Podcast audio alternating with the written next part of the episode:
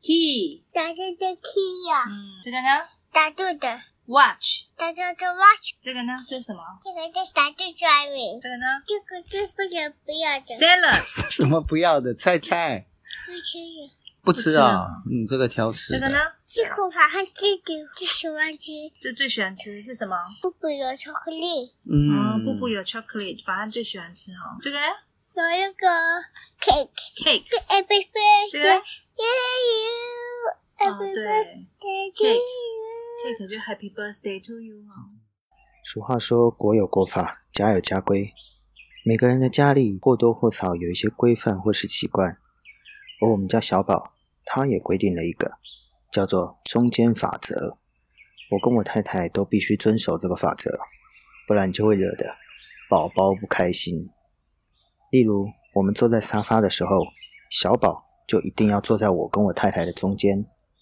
我们外出在走路散步的时候，他也必须在我们两个人中间，而且还要一个人牵一只手。就连晚上睡觉的时候，小宝他也不会乖乖的在他自己的小床上面睡，他硬是要爬过来挤在我跟我太太的中间睡。这个中间法则执行一段时间之后，渐渐开始从有形的这些行为扩张到无形的感受。例如说，我跟我太太有时候在互相讨论事情的时候，小宝他会感觉好像被我们晾在旁边，所以他就会刻意的大声的讲话，或是制造一些奇怪的声音来吸引我们的注意。还有一种情况是他在路上如果注意到什么很有趣的东西，他就会一直叫我看，我看完还不够，还要叫我太太也看。而且有的时候，我们可能因为一些事情，我们没有马上理会他，他就会推我们的脸，强迫我们转过去看。后来我知道，原来他这么做是因为什么都想跟我们分享，跟我们说，跟我们一起做。没错，真的就好像是我们三个人的身心灵都要绑在一起一样。他在我们的生活里，我们也在他的生活里，我们三个人合在一起。我不知道这个依赖是孩子天生的，还是出于小宝他缺乏安全感。可是我知道，这个对小宝一个被迫跟父母分开这么久的孩子而言，真的是十分的重要。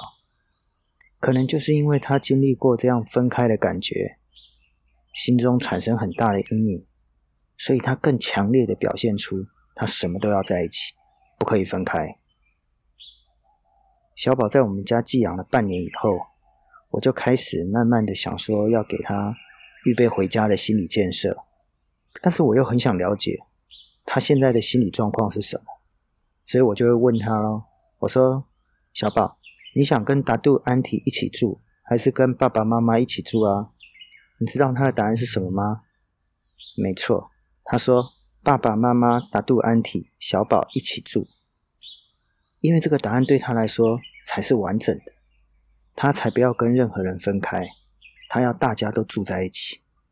这就让我想到我父亲过世的时候，让我走出那个悲痛的关键，就是在圣经中提到那将来的盼望。